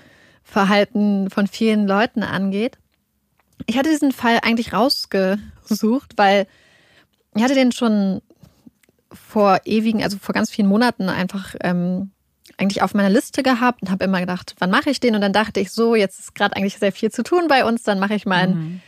kurzen Fall, einen Fall, wo der ein bisschen, wir sagen immer so ein straighter Fall, das heißt ja. ein Fall, der eigentlich ähm, wenig Wendungen hat, wo einfach nicht so, also einfach ein einfacherer Fall. Wo auch der, die Timeline eigentlich relativ übersichtlich ist, genau. normalerweise. Genau. Aber das war dieser Fall überhaupt nicht. Und ich habe ähm, mich ein bisschen vertan, vertan äh, mit der Auswahl dieses Falls, weil es dann doch sehr, sehr umfangreich war und was für mich persönlich unglaublich schwer war. Ich habe den Fall gefunden. Ich habe mir auch ein paar andere Podcasts zum Thema angehört, ähm, weil es manchmal ganz gut hilft, eigentlich so einen Überblick über die Timeline mhm. zu kriegen. Habe mir Artikel durchgelesen, dann habe ich gesehen, dass es ein Buch zum Thema gibt, habe mir das runtergeladen, habe das gelesen. Und trotzdem habe ich nie verstanden, was eigentlich wirklich passiert ist und hatte gar keinen Zugang zu der, also ich konnte nicht verstehen, was ist da passiert? Wie konnte Madeby freigesprochen werden? Wie konnte das Strafmaß für Anu so gering ausfallen und hatte ganz große Probleme? Und ich glaube, es ist auch so weit, dieses Buch, was zum Thema geschrieben wurde von Helen Garner, das ist eine australische Autorin, keinerlei Zugang zu Anu hat. Und sie auch immer wieder schreibt, sie kann die Tat nicht verstehen und sie versteht es nicht. Und sie hat in dem Buch, wie ich finde, sehr schlecht über den Richter geschrieben über die beteiligten Anwälte, hat ihnen quasi vorgeworfen, dass sie so mhm. juristisch vorgehen und ihren Job machen, hat sie als, ich glaube auch, als sehr negativ beschrieben. Und das hat auf mich alles total abgefärbt. Ich habe das nicht verstanden und ich habe wirklich sehr lange Zeit bei diesem Fall einfach damit verbracht, zu versuchen, zu verstehen. Ja. Und es hat mich verrückt gemacht. Ich glaube, ich habe dir das mehrmals ja. gesagt, dass ich versucht habe, das einfach in meinen Kopf zu kriegen. Und dann habe ich die Urteile gelesen von Judge Crispin im Fall Madeby und im Fall Anu. Und ich habe mir so sehr gewünscht, ich hätte mir gewünscht, rückblickend, dass ich das zuerst gelesen hätte. Weil wenn man Fragen zu diesem Fall hat, sollte man dieses Urteil lesen, weil ich finde, für mich ist es ein unglaublich klares Urteil. Es ist ein Fall mit sehr vielen Komponenten, mit sehr vielen Unklarheiten, mit sehr vielen Zeugenaussagen, die sich teilweise widersprechen. Aber Judge Crispin geht so, wie ich finde, schematisch, klar und einfach vor. Und ich finde, er benutzt eine sehr leichte Sprache. Er erklärt wirklich alles, was er macht. Er erklärt, warum er bestimmte Sachen mehr berücksichtigt als andere Sachen. Und wenn man diese Urteile liest, versteht man, warum er eigentlich zu gar keinem anderen Urteil mhm. kommen konnte. Und ja. ich finde es so komisch, dass dann die Autorin, die auch den Prozess verfolgt hat, obwohl sie die Urteile kennt, sagt, dass sie das Tat nicht, also die Tat nicht verstehen kann. Das finde ich sehr seltsam, weil es ist ja. eigentlich total gut aufbereitet. Ich muss sagen, erstmal mutig, ein Buch zu schreiben, wenn du mit der Person eigentlich keinen Kontakt hast. Also oder mit der, mhm. mit dem Täter, Opfer, Täter. Ähm, weil worüber schreibst du dann ganz genau? Sie hatte ganz engen Kontakt mit der Familie von Joe. Okay. Und ich Gut. glaube, dass das ihre Wahrnehmung des Falls Ja. extrem beeinträchtigt hat. Wir haben es ja, Ja. schon mitgesehen, dieses Ur, also quasi Marias Urteil, wo sie gesagt hat, sie wünscht sich, dass Anu umgebracht worden wäre oder erhängt worden wäre. Diese Einstellung hat sich auch im Laufe der Zeit gar nicht geändert, sondern sie war immer so, ähm, dass sie wollte, dass Anu eigentlich dafür stirbt oder zumindest ihr ganzes Leben im Gefängnis verbringt, hat ihr wirklich immer nur gesagt, alles, was sie macht, ist ein, ein Spaß, ein Spiel. Nichts, was sie meint, ist ernst. Sie war nicht krank, das ist alles nur gespielt. Und mit dieser Familie, da war Helen Garner viel, war saß viel am Abendbrotstisch dabei, hat viel mit den Leuten gegessen. Und ich glaube, dass sowas Natürlich. dich das- beeinflusst. Ja. Und das ist der Punkt, weil dann spricht es auch Bände, warum sie so schreibt. Weil dann hat sie sich von dieser Stimmung irgendwie anstecken lassen. Und ich muss auch sagen, dass das auch nur menschlich ist. Ich würde niemals ähm, einer Mutter so das absprechen, dass sie nicht so empfinden darf. Weil wenn deinem Kind was passiert, dann finde ich es menschlich gesehen in Ordnung, sowas zu fordern oder mit dem Urteil nicht zufrieden zu sein. Ich finde auch nicht, dass du dann als Mutter das juristische Wissen haben musst, ähm, eine Schuldunfähigkeit zu verstehen. Finde ich nicht, muss nicht. Wenn man ein Buch schreibt, finde ich, sollte man das schon können. Ich finde, dann muss man zumindest differenzieren können, dass es hier, dass, dass nicht ein mildes Urteil gefällt wurde, weil einfach die Tat nicht schlimm war. Darum geht's ja gar nicht, sondern es geht darum, konnte sie in diesem Zeitpunkt Recht von Unrecht unterscheiden, wusste sie, was sie da tut eigentlich. Und ich finde auch, dass man hier sehr, sehr deutlich eben auch sieht, dass sie krank war, ist, weiß ich nicht, wie es jetzt aktuell ist, aber auf jeden Fall zu dem Zeitpunkt krank war. Und ich finde auch schon aus einem juristischen Punkt oder Standpunkt kann man schon sagen, dass sie schuldunfähig war. Genau, sie hat ja diese eingeschränkte Schuldfähigkeit, weswegen sie dann ja wegen Totschlags verurteilt wurde. Und ich sehe das genauso. Und ich denke, das Problem an diesem Fall ist, also Anu hatte sich zum Beispiel geweigert, mit Helen Garner zu reden. Mhm. Helen Garner hat mehrmals mit Anus Vater beispielsweise geredet, aber Anu wollte erst nicht mit ihr reden. Hat es im Nachhinein aber bereut, weil sie gedacht, sie nicht erwartet hätte, dass das Mhm. Buch so einseitig ist. Und ich persönlich finde es wirklich einseitig, weil Helen Garner meiner Meinung nach, sie schreibt sehr viel über ihre persönliche Geschichte in Bezug auf das Buch, was ich auch verstehen kann, weil es wirklich ein Fall ist, der einen persönlich herausfordert. Aber sie schreibt auch so Sachen wie, ja, als ich Anu das erste Mal gesehen habe, haben sich gleich meine Mädchennacken, also Helen Garner war Ja. zu dem Zeitpunkt schon über 50, haben sich gleich meine Mädchennackenhaare aufgestellt. Solche Frauen mag ich nicht. Gott. Und ähm, bei Anu Singh komme ich meine, mit meiner Sympathie gar nicht vorbei. Hat bei Madebi hat quasi immer so ein bisschen Madebi und Anu benutzt als für diese typische, sehr klischeehafte Aufteilung von Frauen in Hure und Heilige Ach du Schande. hatte ich das Gefühl, also sie hat Madewi jetzt nicht als Heilige dargestellt, aber immer so als die Gute, die sie beschützen möchte, wo sie so einen Mutterinstinkt hat und Anu, die, wo sie gleich so dieses, ah, eine schöne Frau, selbstsicher, dass sie das nicht mochte. Und das finde ich schade, weil dieses Buch halt einfach eigentlich das einzige wirklich krasse Dokument ist, was es dazu gibt. Ja. Wenn sich die Leute nicht die Mühe machen, das Urteil zu lesen. Und wenn man sich irgendwo im Internet Kommentare zu dem Fall durchliest, ist es immer so, Anu ist ein Monster. Wie konnte das sein? Das Justizsystem hat versagt. Aber wenn du dir die Urteile durchliest und zum Beispiel auch Helen Garner hat sehr schlecht über den Anwalt von Madebi geschrieben, hat gesagt, dass es doch eigentlich nicht geht und wie kann er denn so eigentlich so dogmatisch einfach ähm, vorgehen und eigentlich gibt es ja noch eine menschliche Pflicht. Aber juristisch, so wie ich es verstanden habe, macht es für mich total Sinn, was er gesagt hat. Wenn, wenn Sachen nicht bewiesen werden können, Ja, dann darf man sie nicht zu, zu Lasten der Angeklagten annehmen. Wenn einfach keine, also wenn das Jurist, also das Mhm. Rechtssystem keine Verantwortung darlegt und da keine Ja. Verbindung ist und keine Pflicht zum Handeln, dann kannst du das Menschen nicht vorwerfen, selbst wenn moralisch eine Pflicht bestanden hätte. Das ist, glaube ich, der große Unterschied, den den man in diesem Fall machen muss. Das Moralische und jetzt eben das Rechtliche, das ist leider sehr, sehr unterschiedlich. Auch wenn wir menschlich sind und das ganz gerne vermischen, einfach von den Gefühlen, die wir empfinden. Aber das geht nicht, weil am Ende kann sich das nicht negativ ausüben für eben den Angeklagten. Und ähm, Helen Gunn hat aber auch Judge, Judge Crispin interviewt. Und er hat auch gesagt, dass er eigentlich noch nie einen Fall hatte, wo eine verminderte Schuldfähigkeit so offensichtlich war. Weil er sagt, es hat auch was mit dem Milieu zu tun, in dem die Tat geschah. Denn zum einen, Anus Eltern sind Ärzte. Wenn zwei Ärzte bereit sind, ihre Tochter zwangseinweisen zu lassen und über längere Zeit immer wieder, immer wieder so Ressourcen versuchen ähm, anzuwählen und sich Hilfe zu holen für, für ihre Tochter und sich wünschen, dass ihre Tochter in psychiatrische Behandlung geht, da muss man sich unglaubliche Sorgen um sein Kind machen. Das machst du nicht aus Spaß.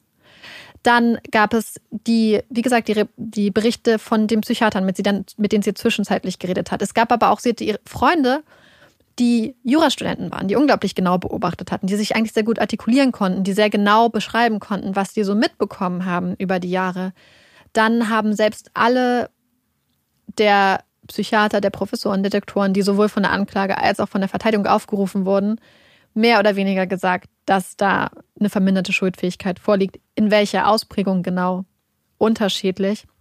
Aber er hat gesagt, dass er eigentlich noch nie einen Fall hatte, wo die Dokumente und die, die, die Menge an Material so gut mhm. und so vielfältig waren, weil sie halt aus einem wohlhabenden Elternhaus kam, weil sie halt viele Menschen um sich herum hatte. Ja. Ich, ich finde das. Ach so. Nee, das ist übrigens auch die Auflösung, denn Judge Crispin, der Richter in diesen Fällen, war vorher Anwalt und er war der Anwalt von Lindy Chamberlain. Lindy Chamberlain kennt ihr vielleicht noch aus der Canis Lupus Dingo-Folge. Das war die Mutter, die beschuldigt wurde, ihr Baby getötet zu haben.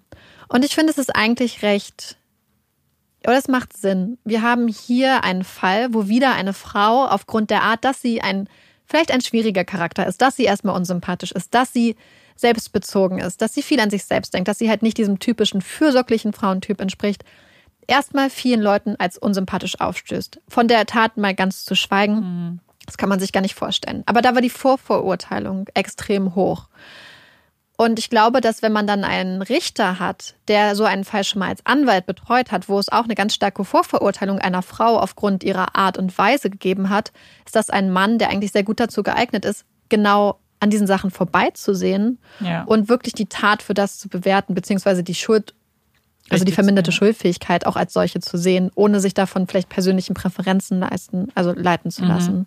Das ist, glaube ich, das Wichtige, weil der große Unterschied an diesen beiden Fällen ist ja, dass hier diesmal wirklich sie, die auch die Schuldige war ja. und ein, einem jungen Menschen das Leben genommen hat.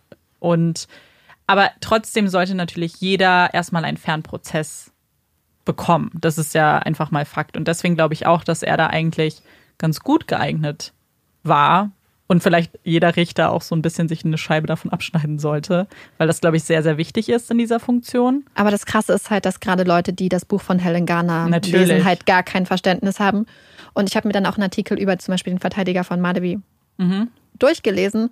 Und sie beschreibt den halt wirklich als so eine Art kalten, emotionslosen Mensch, der wirklich nur sich am Recht lang handelt und da solche ja, aber das Spiele ist halt auch sein Job, ne? Also. Es ist sein Job und wenn man sich anschaut, was das für ein Mensch ist, was für Fälle er hat, wie er mit seinen, wie er mit seinen Mandanten umgeht. Er hat zum Beispiel einen sehr jungen Mann, der in Singapur zu Tode verurteilt wurde, mhm. hat er betreut ganz lange pro bono, also umsonst. Krass, ja. Hat diesen Mann bis zum Schluss begleitet oder wollte ihn bis zum Schluss begleiten, wollte für diesen jungen Mann da sein und redet mit so viel Wärme und Empathie von seinen Mandanten und sagt auch, naja, ein Rechtssystem ist nur so gut, wie wir mit den schlimmsten Straftätern auch ja. umgehen.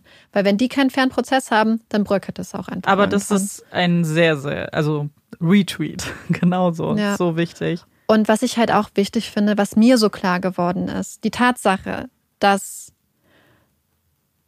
es ist so schwer auszudrücken. Ich habe sehr lange gebraucht, bis ich so meine Gedanken mhm. einigermaßen ordnen konnte, was, was das angeht.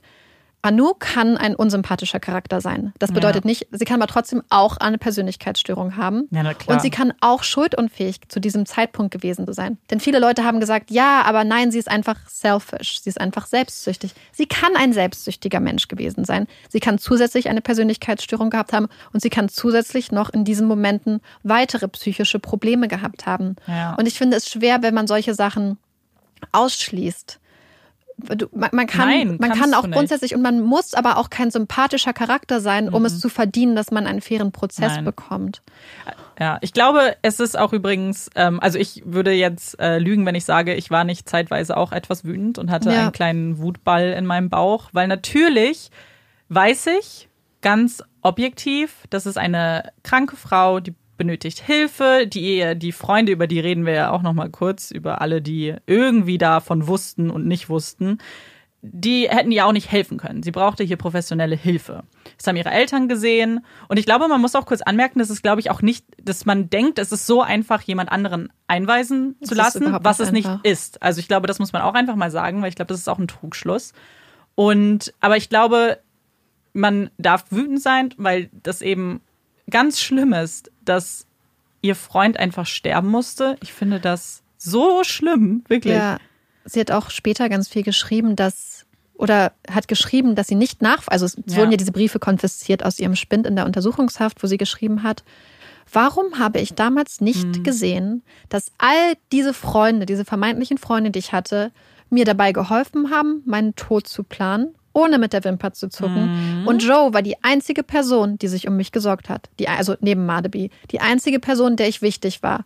Warum habe ich nicht mit ihm zusammengearbeitet? Warum habe ich gegen ihn gearbeitet? Er war die einzige Person, die immer zu mir stand. Und ich glaube, das hat sie irgendwann gemerkt. Aber das hat sie zu diesem Zeitpunkt nicht gemerkt. Nein, sie war krank. Sie konnte es Ja. nicht merken. So. Und ich glaube, das ist so wichtig, was wir ja immer wieder unseren Fällen sagen, wenn es um eben äh, psychische Störungen geht und Kra Erkrankungen Oder Persönlichkeitsstörungen. Persönlichkeitsstörungen, all das, dann muss man sich immer wieder, glaube ich, auch sagen, weil es einfach so weit weg Ja. ist, wenn man gesund ist und das Glück hat, gesund zu sein mental. Dann ist es so weit weg, sich vorzustellen, dass das jemand nicht konnte, dass jemand nicht verstehen konnte, dass das falsch ist. Aber das finde ich auch immer, also was ich mir auch immer sage dann, ist, dass ja auch mentale Gesundheit und geistige Gesundheit auch auf dem Spektrum halt so ein bisschen Mhm. eigentlich existiert. Oder so stelle ich mir das zumindest vor. Und das fand ich auch so, also wirklich schwach von Helen Garner, dass sie sagt, ich kann die Tat nicht Ja. nachvollziehen. Manchmal heißt eine Tat verstehen, anzuerkennen, dass man aus seiner eigenen Perspektive, Genau. die Perspektive einer anderen Person, die sich zu diesem Zeitpunkt, die zu diesem Zeitpunkt nicht gesund war, nicht nachvollziehen kann. Weil ich bin mir sicher, Anu kann das Mhm. auch nicht mehr nachvollziehen. Und das schreibt sie auch so. Und wenn ich mir vorstellen würde, dass ich an diesem Punkt Ja. bin, dann würde ich mir auch wünschen, dass man das sieht. Und ich glaube, es ist auch, viele Leute werden das Glück haben, dass sie nie an diesen Punkt kommen, wo sie sich darüber Gedanken machen, dass vielleicht ihr Handeln und ihr Denken so weit von ihrer Kernpersönlichkeit vielleicht abweichen. Und aber das ist ein Glück, Ja. wenn man das nie erleben muss. Und ich glaube, dass man das aber auch schätzen muss und verstehen muss, dass Ja. andere Leute dieses Glück manchmal einfach nicht haben. Ich muss einfach sagen, ich glaube, das ist ein Punkt, der in unserer Gesellschaft noch sehr hinkt. Einfach dieses Anerkennen von und wie wichtig und privilegiert man ist, wenn man mental gesund ist, weil das auch einfach etwas ist, was sehr verschwiegen wird oder man Ja. spricht nicht so rüber, weil alles auch einen Stempel hat sofort. Ja. Weil man es nicht anfassen kann und man sieht nicht, was im Kopf vorgeht. Wenn jemand einen gebrochenen Arm hat, dann siehst du den gebrochenen Arm. Ja. Aber Und Ja. niemand würde jemandem mit einem gebrochenen Arm Ja. sagen, stell dich doch nicht so Genau. an, wieso hebst du keine Gewichte? genau das. Äh, ganz schlimm. Lass uns noch mal vielleicht über die Freunde reden. Ja, also da gibt es ähm, verschiedene Theorien, Mhm. warum das alles so passiert ist. Also ich habe, ich muss wirklich sagen, dass ich zwischenzeitlich sehr, sehr wütend auf die ganzen beteiligten Mhm. Freunde war. Also zum einen, dass sie hier eine Freundin haben und sie haben ja immer gesagt, ach, Anu hat immer darüber geredet, sie hat jahrelang darüber geredet, dass sie sich töten möchte, dass sie Suizid begehen möchte. Aber wenn eine Person dann schon bereit ist, Drogen zu nehmen, ich frage mich einfach, was das für ein emotional erkaltetes Umfeld ist, was ohne mit der Wimper zu zucken sagt, ja, wenn du dich töten willst, ich helfe dir nicht, dir Hilfe zu suchen. sondern Ich suche ja. dir keine Ressourcen raus, wo du dich vielleicht beraten lassen kannst. Ich rede nicht mit deinen Eltern, was vielleicht im Notfall auch mal eine Option wäre, je nachdem, wie die Situation ist. Sondern, okay, dann gucke ich, ob ich dir eine Waffe besorgen kann. Dann gucke ich und sage dir, wie viel Rohypnol du benutzen musst, wie viel Heroin du benutzen musst. Während die ganzen Leute haben natürlich in Bezug auf Joe ganz anders reagiert. Da haben sie, da war der Spaß für sie vorbei, gut so.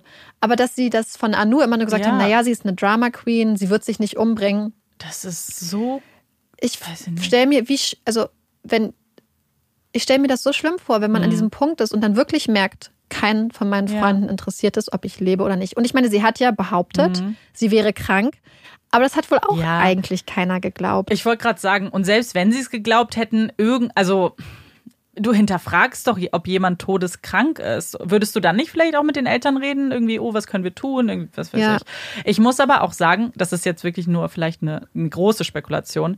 Vielleicht waren aber auch, dass sie es immer wieder erzählt hat, so unterbewusste Hilfeschreie. Mhm. Einfach dieses, selbst wenn sie es nicht bewusst gemacht hat, weil vielleicht war sie dazu gar nicht mehr imstande, aber dieses, ich erzähle das jetzt immer wieder Leuten, um, damit vielleicht irgendwer mir einen Ausweg zeigt und sagt, Ja. mich an die Hand nimmt und sagt, nein, das ist nicht die Lösung, wir machen jetzt was. Weil wenn man sich umbringen möchte, dann habe ich immer das Gefühl, dann geht man zum Beispiel in eine Bücherei, was sie gemacht hat. Das hätte sie ja auch alleine machen können, ja. theoretisch. Weißt du? Ich hatte ein ähnliches Gefühl hatte ich auch, weil sie hat ja immer ganz, also wenn wir davon ausgehen, mit der Diagnose gehen, dass sie zum Beispiel eine Mhm. Borderline-Persönlichkeitsstörung hätte, das sind ja auch Menschen oft, die ganz starke Angst davor haben, verlassen zu werden Ja. und die Aufmerksamkeit suchen.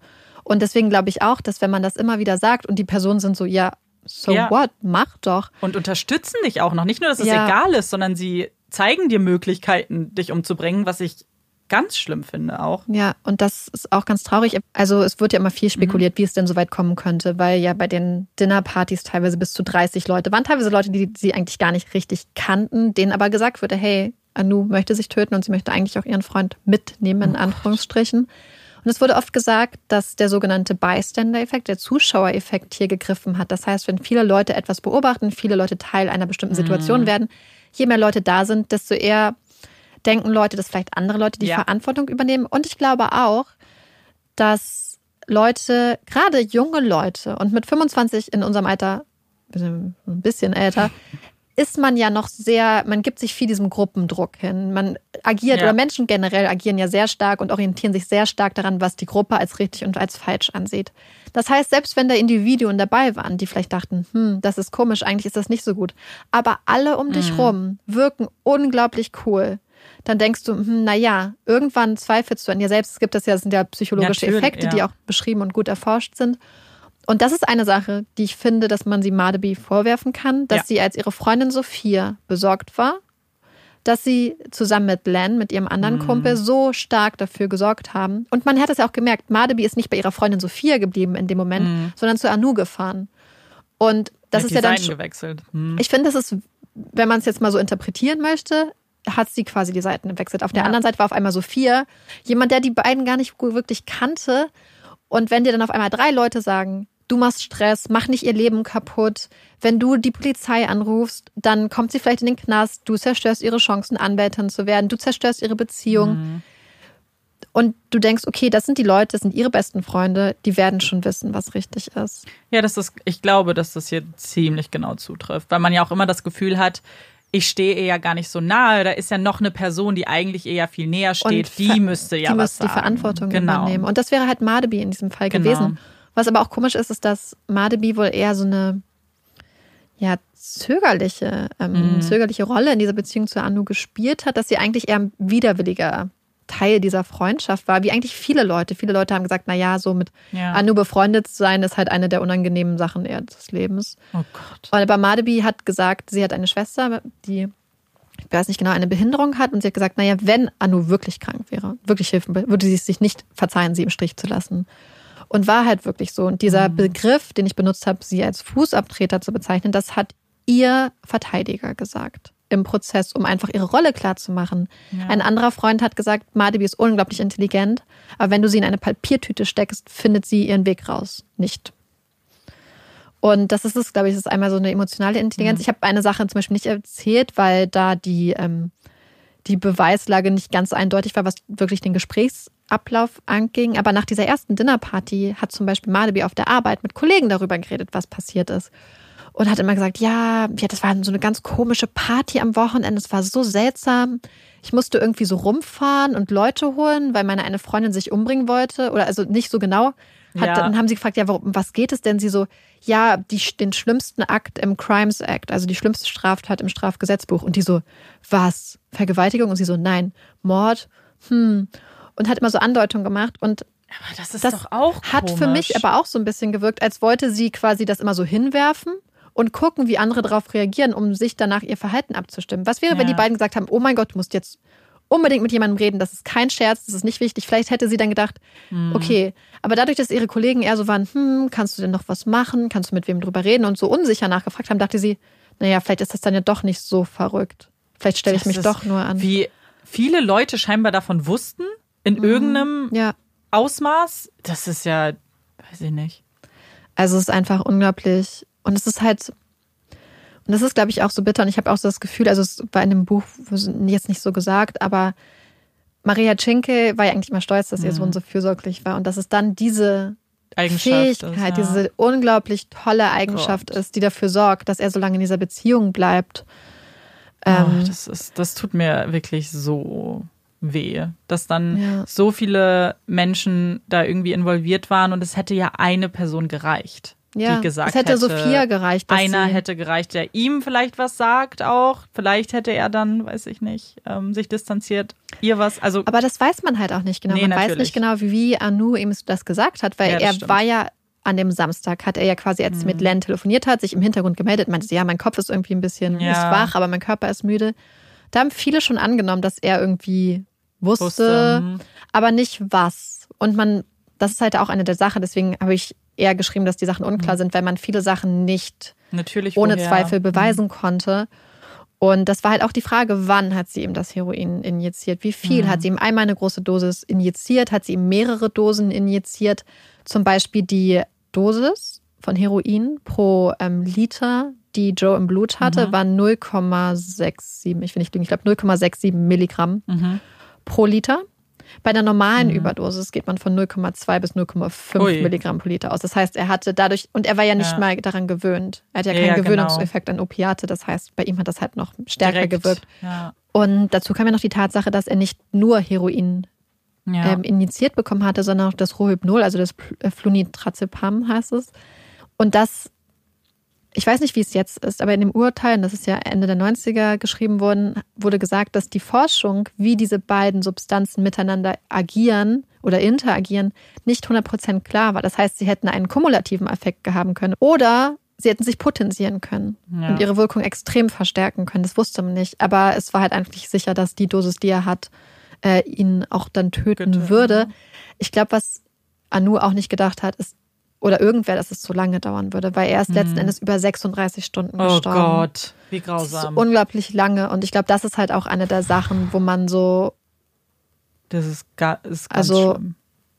äh, ja, wirklich dann fassungslos dasteht. Ja, ja, auf jeden Fall sehr aufwühlender Fall. Wir sind gespannt, wie immer, was ihr dazu sagt, Ja, was ihr denkt, was eure Gefühle Ob ihr den waren. Fall vielleicht auch kanntet, Ja. weil ich finde, in Australien ist er ja sehr bekannt eigentlich schon. Es gibt auch einen Film, der aber auf dem Buch beruht. Deswegen wollte ich mir den eigentlich auch nicht angucken, Mhm. weil Anu wirklich immer sehr, sehr einseitig dargestellt wird. Und das ist die Sache. Sie kann auch eine un unsympathische Person sein, die aber trotzdem noch mit Mhm. verschiedenen Problemen zu kämpfen hat, für die man sie dann aber nicht verurteilen darf. Ja. Und damit wir jetzt vielleicht unsere Gedanken wieder ein bisschen sortieren können und ein bisschen aufatmen können, kommt jetzt unsere Puppy Break. Yay! Diese Puppy Break kommt eigentlich ein bisschen verspätet, beziehungsweise für mich verspätet. Einfach weil wir haben uns ja schon mit den Rassen beschäftigt, die in Olaf gepaart sind. Aber bei mir schlägt das Herz ja eigentlich für eine ganz andere Rasse, mit der ich groß geworden bin. Wir hatten nämlich einen Husky zu Hause. Und deswegen erzähle ich euch heute was über Huskies. Und fangen wir erstmal ganz kurz an mit etwas Offensichtlichem, denn Huskies sehen ja ziemlich aus wie Wölfe, immer noch. Und Huskies bellen dementsprechend auch nicht, sondern sie jaulen, heben auch ihren Kopf an, sieht ziemlich süß aus. Und man könnte jetzt denken, okay, die stammen direkt vom, jeder Hund stammt ja vom Wolf ab, aber die sind sehr weit oben und das stimmt nämlich gar nicht. Sie schaffen es gerade mal in die Top 10. Welcher Hund noch näher am Wolf ist, und ich weiß nicht, ob du es erraten hättest, ist der Shiba Inu. Und das, ja, Marikes Blick. Dope. genau das. Ähm, fand ich sehr überraschend. Und Huskies sind natürlich mit ihrem Fell und auch ähm, mit ihren äußeren Gegebenheiten natürlich perfekt für kältere Regionen. Und sie haben nämlich viel Fell und glaubt mir, es ist wirklich viel, wenn die Haaren, Halleluja. Und weißt du, wo sie auch Fell haben übrigens, Marike? Nein. zwischen den Pfotenfingern. Das Wort wollte ich noch mal ganz gerne einbringen. Und weil sie eben so perfekt in das kalte Klima passen, haben viele Huskies ihren Weg nach Alaska gefunden und ganz klassisch ziehen dort Schlitten, haben unterschiedliche Berufe in Anführungszeichen, aber es gibt einen Beruf, für den die sich ganz und gar nicht eignen. Und zwar sind Huskies keine besonders guten Wachhunde. Sie vertrauen nämlich so gut wie jedem Menschen und auch fremden Personen. Sie haben nicht diese, diesen Zweifel so an fremden Personen, deswegen begrüßen sie einfach jeden. Was natürlich nicht so praktisch ist, wenn man das Haus bewachen soll. Aber was sie halt besonders gut machen, ist eben Schlitten zu ziehen. Und da gibt es eine ganz coole Geschichte. Und zwar 1925 gab es ein kleines Dorf in Alaska, ungefähr 1000 Meilen von Anchorage entfernt. Und in diesem Dorf hat sich eine Krankheit ausgebreitet, und zwar die Diphtherie. Und die hat die Kinder in diesem Dorf eben sehr stark betroffen. Diphtherie ist eine Infektionskrankheit, wird auch Bräune genannt, betrifft eben oft den Rachen oder die Haut. Dann gibt, es gibt eben Rachendiphtherie und Hautdiphtherie. Und mittlerweile gibt es eine Impfung, die Krankheit ist aber noch nicht ausgestorben, tatsächlich. Und diese Krankheit war eben besonders schlimm. Das einzige Mittel gab es aber eben in dem Krankenhaus in Anchorage. Und der Zug konnte aber nicht bis ins kleine Dorf fahren, weil es eben keinen Bahnhof gab. Das heißt, es gab noch ungefähr 674 Meilen zurückzulegen. Und das haben dann nämlich die Huskies übernommen. Und das war alles nicht ganz so einfach, denn es war sehr kalt, sehr windig zu der Zeit. Und die ganze Mission hat 127 Stunden gedauert. Und es haben auch nicht alle Teams am Ende ins Dorf geschafft. Es, tatsächlich hat es nur eins geschafft mit einem schwarzen sibirischen Husky. Und dieses Team hat eben dieses Dorf mehr oder weniger gerettet oder die Kinder in dem Dorf.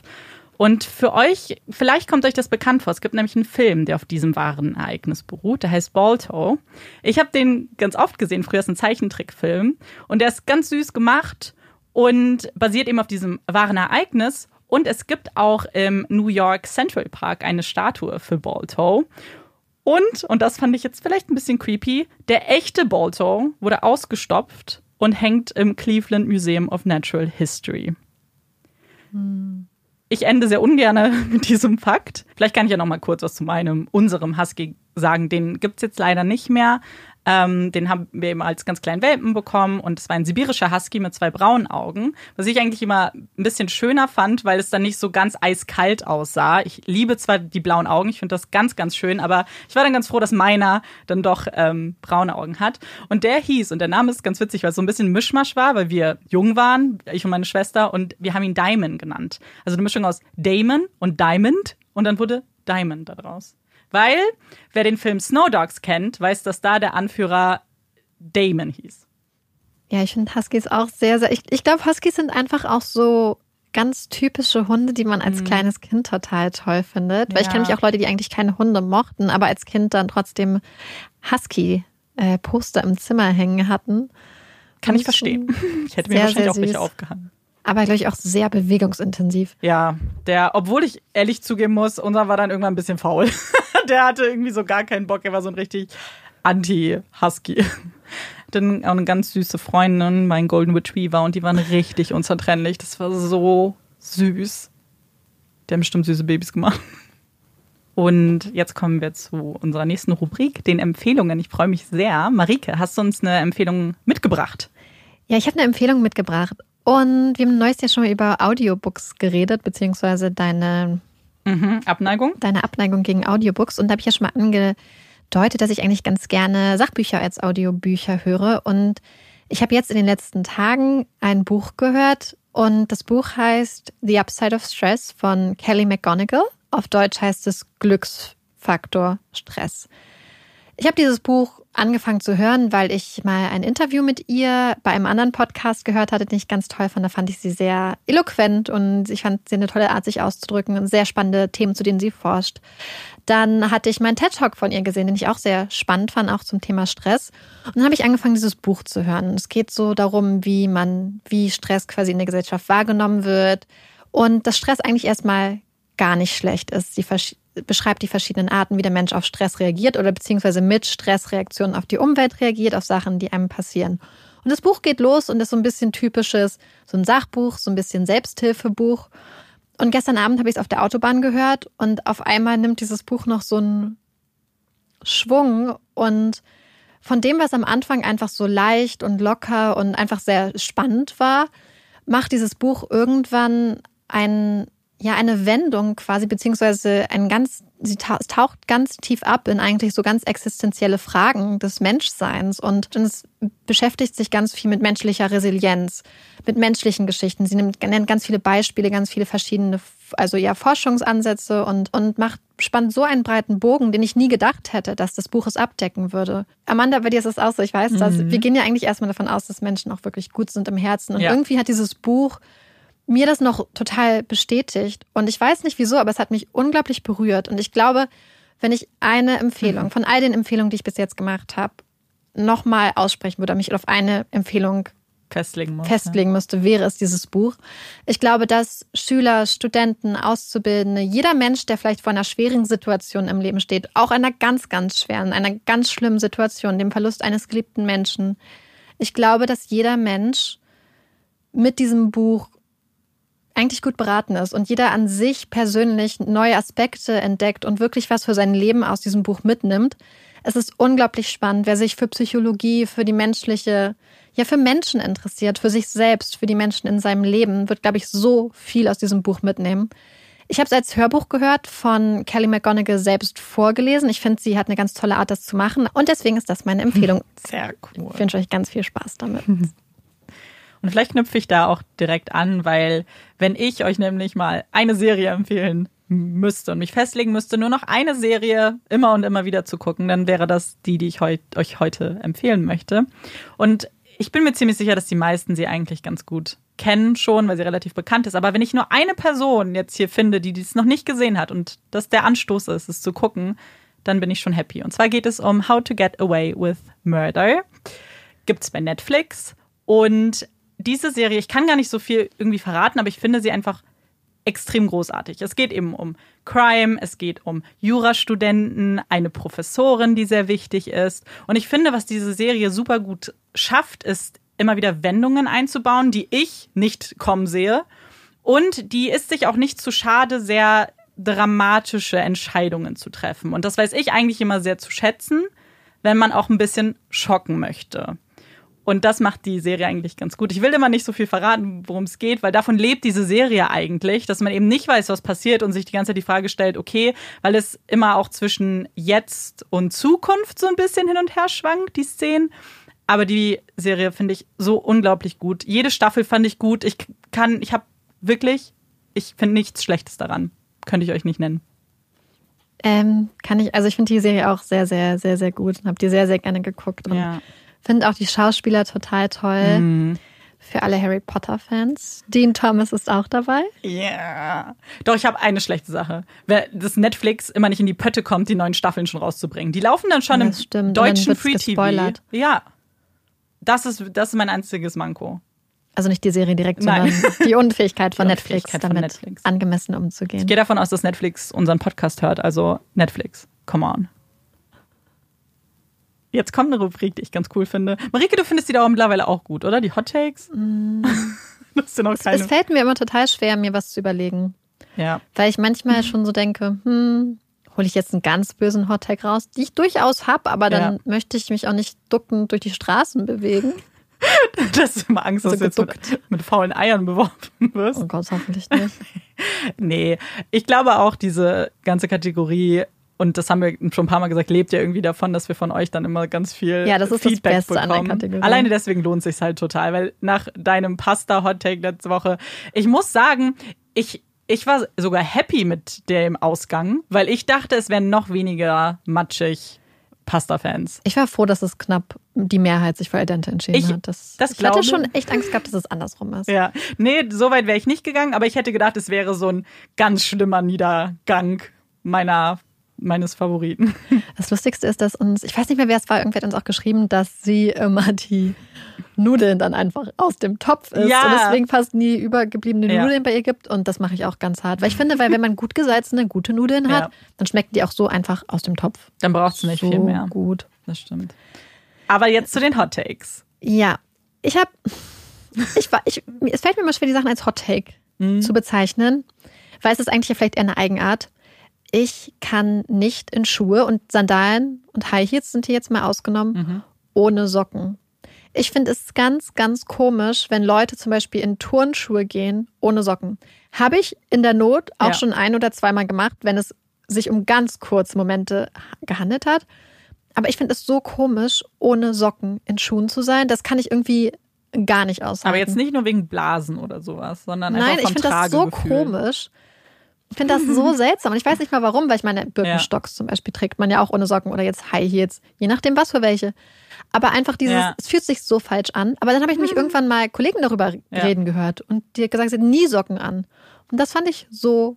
Nie So würde ich auch nicht. spannend. Also ich habe schon auch. Bei mir ist das aber auch sehr schuhabhängig, fällt mir gerade mal auf. Es gibt auch Schuhe, die ich nie ohne Socken anziehen würde. Aber ich habe Ja. zum Beispiel, wir hatten ja vorhin kurz drüber geredet, ich habe Toms und die ziehe ich ohne Socken an. Ähm, aber wenn ich jetzt meine Converse zum Beispiel trage, da würde ich immer Socken anziehen. Das ist so wie, keine Jetzt Ahnung. Jetzt hinterfrage ich gerade alle meine Lebensentscheidungen, warum ich Dinge tue, wie ich sie tue. Was lustig ist, dass obwohl ich ähm, Socken so wichtig finde, bei mir immer Sockenmangel herrscht und ich mir meine Socken Ja. eiskalt zusammenklaue. Ich bin so froh, dass du das sagst, weil ich hatte ganz oft Leute gehört, die so sagen, oh, ich habe zu viele Socken. Und ich so, ich habe in meinem Leben Ich noch nie zu viele Socken gehabt. also wir, wir haben zu viele Socken. Du teilst dir deine Socken, Ich ne? teile mir, ich teile mir eigentlich alles. Das ist auch nie mein T-Shirt eigentlich schon, das wird auch geteilt. Nein, ähm, Das finde ich sehr Ich- fair. ja, ähm, ich, te- ich teile mir einen Großteil meiner Klamotten, was bei Jogginghosen und großen Hoodies nicht so schwer ist. Auf jeden Fall, ähm, wir haben sehr viele Socken, aber keine passenden Socken, weil sie sich irgendwann separieren und Socke B verschwindet auf für immer, wo auch immer. Und dann passen sie nicht mehr. Und ich bin so froh, dass wir ganz oft, das hört sich jetzt so komisch an, ähm, Socken zu Weihnachten kriegen. Von Eltern. Ja. Das ist das beste Geschenk. Total. Bitte mehr davon. Es ist so witzig, weil man, es, es entwickeln sich immer so, je älter man wird, umso mehr weiß man sowas zu schätzen, weil als Kind war man immer, oh, Pyjama zu Weihnachten. Weißt du, wie gerne ich mittlerweile Pyjama zu Weihnachten kriege und ich mich richtig doll freue? Ja, das weiß ich. Ja. Ich habe ich hab nie ein Pyjama bekommen. So Warum? richtig. Ich habe nie ein Pyjama bekommen. Sad. aber ja. Oh mein Gott, ich könnte jetzt noch mehr zu Socken sagen, aber vielleicht wird das mal ein Hottake von mir. Ich, habe nämlich eine ich finde Socken auf grad. jeden Fall top. Socken sind richtig super. Was sagt ihr da draußen? Wie findet ihr Socken? Und welche Socken mögt ihr? Ja, lasst es uns wissen. Füßlinge. Ich, ja, ich habe unterschiedliche Socken zu unterschiedlichen Schuhen. Ja, natürlich. Das ist wichtig.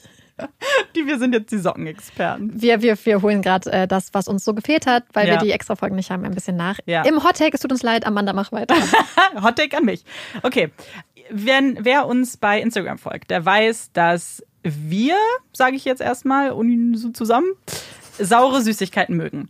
Ich noch ein bisschen, noch sehr viel exzessiver als Marike. Für mich ist es immer schnell zu viel. So, und darauf läuft nämlich mein Hottake hinaus. Denn ich finde, n- 99% aller Süßigkeiten, auf denen sauer draufsteht, sind nicht sauer. Und auch kein bisschen sauer. Wenn ich jetzt an zum Beispiel nimm zwei, diese Kau nicht Kaubonbons, sondern nimm zwei, die Gummitiere.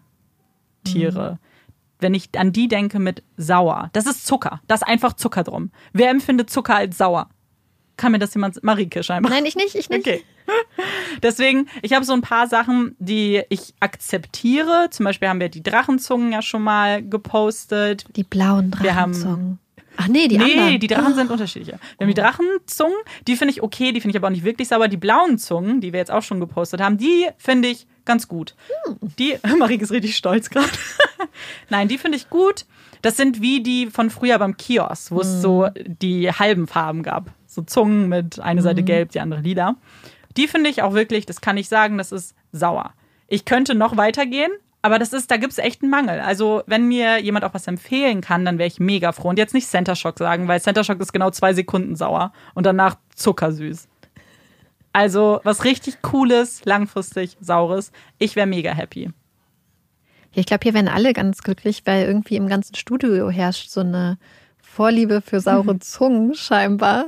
Ähm, Wobei ich sagen muss, dass dieser Topf noch immer, dass da noch was drin ist. ist auch richtig zu, viel. Ja, bei mir zu Hause wäre der sofort leer.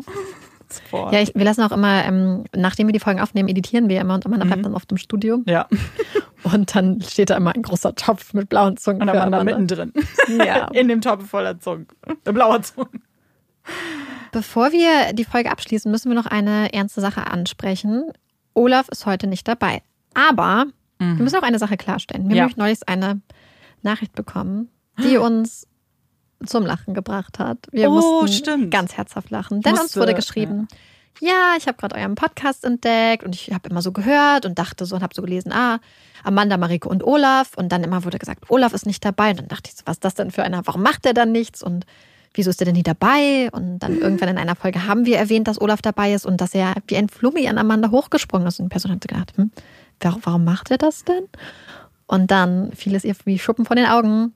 Olaf ist ein kleiner Hund. Also für all die Leute, die diese Folge Ja. zum ersten Mal hören, Amanda hat es ja eigentlich in der Puppy Break vielleicht auch schon ein bisschen angesprochen. Olaf ist ein kleiner Pudelmischling, der normalerweise mit dabei ist. Aktuell wohnt er ein, teilweise auf dem Land. Ich fahre jetzt immer nach Berlin, ich pendel quasi. Und er bleibt einfach lieber im Garten zurück. Verständlich. Aber normalerweise ist er ein, ja, ein ganz wichtiger Teil von Puppies in Crime. Den seht ihr auch in unserem Logo. Das Logo ist Ja. Olaf nachempfunden. Guckt euch mal seine Augen ganz genau an, Genau. für alle, die das noch nicht getan haben. Ein kleines Easter Egg versteckt. Mhm. Und vielleicht ist es eine ganz gute Überleitung, weil wir haben ja schon mal, für alle, die mit den neuesten Folgen anfangen, das gibt's ja scheinbar, ähm, keine Sorge, wir werden nochmal auch unser Konzept erklären, weil wir haben ja auch bei Instagram Fragen gestellt zu unserem Podcast, haben ganz, ganz viele tolle Fragen bekommen. Die Antworten gibt's dann in einer der nächsten Folgen. Genau, weil wir haben heute so spät angefangen, dass wir einfach gar keine Zeit mehr haben. Wir Mhm. haben jetzt nämlich noch. Ja, wir müssen uns jetzt noch ganz doll beeilen, dass wir die für morgen fertig editiert kriegen. Es ist, wir arbeiten, Amanda hat schon gesagt, wir Ja. arbeiten gerne unter. Zeitdruck. Unter Zeitdruck. Wir lieben den Zeitdruck. Ja. Aber das kommt dann nochmal und wir wollen uns eben auch die Zeit dann lassen, einfach noch ein bisschen zu quatschen, weil wir wissen, dass viele das in den Extra-Folgen sehr mochten, uns einfach reden zu hören. Und deswegen werden wir es mal ab und zu auch in die regulären Ja, wir Folgen. vermissen das eigentlich auch. Ja, also mir fehlt das voll. auch so ein bisschen. Ja. Wir gleichen das dann tagsüber aus. Privat, aber wir fanden es immer so schön mit den Extra-Folgen, weil wir das Gefühl hatten, dass wir Ja. mit vielen von euch dadurch auch noch mehr in Kontakt Ja, getreten sind. wir haben ja auch immer dann noch Umfragen gemacht bei Ja. Instagram und da kamen ja auch dann super viele interessante Sachen und wir hatten eben so eine Interaktion, was uns eigentlich auch mit am meisten Spaß macht, ist eben mit euch dann zu schreiben. Ja. Und deswegen wollen wir das auf jeden Fall nochmal ab und zu machen. Das wird jetzt kein festes Format, also alle, die es nicht mochten, keine Sorge, wir werden nicht so viel quatschen, aber ab und zu werden wir es machen. Genau. Und dann ist das aber jetzt auch wirklich das Ende dieser Folge. Wir setzen uns ans Editieren und das heißt, Marike editiert und ich sitze Und kommentierst. und kommentiere. Und wir hoffen, ihr hört uns auch beim nächsten Mal zu. Ich bin Amanda ich bin Marike. und das ist Puppies in Crime. Tschüss.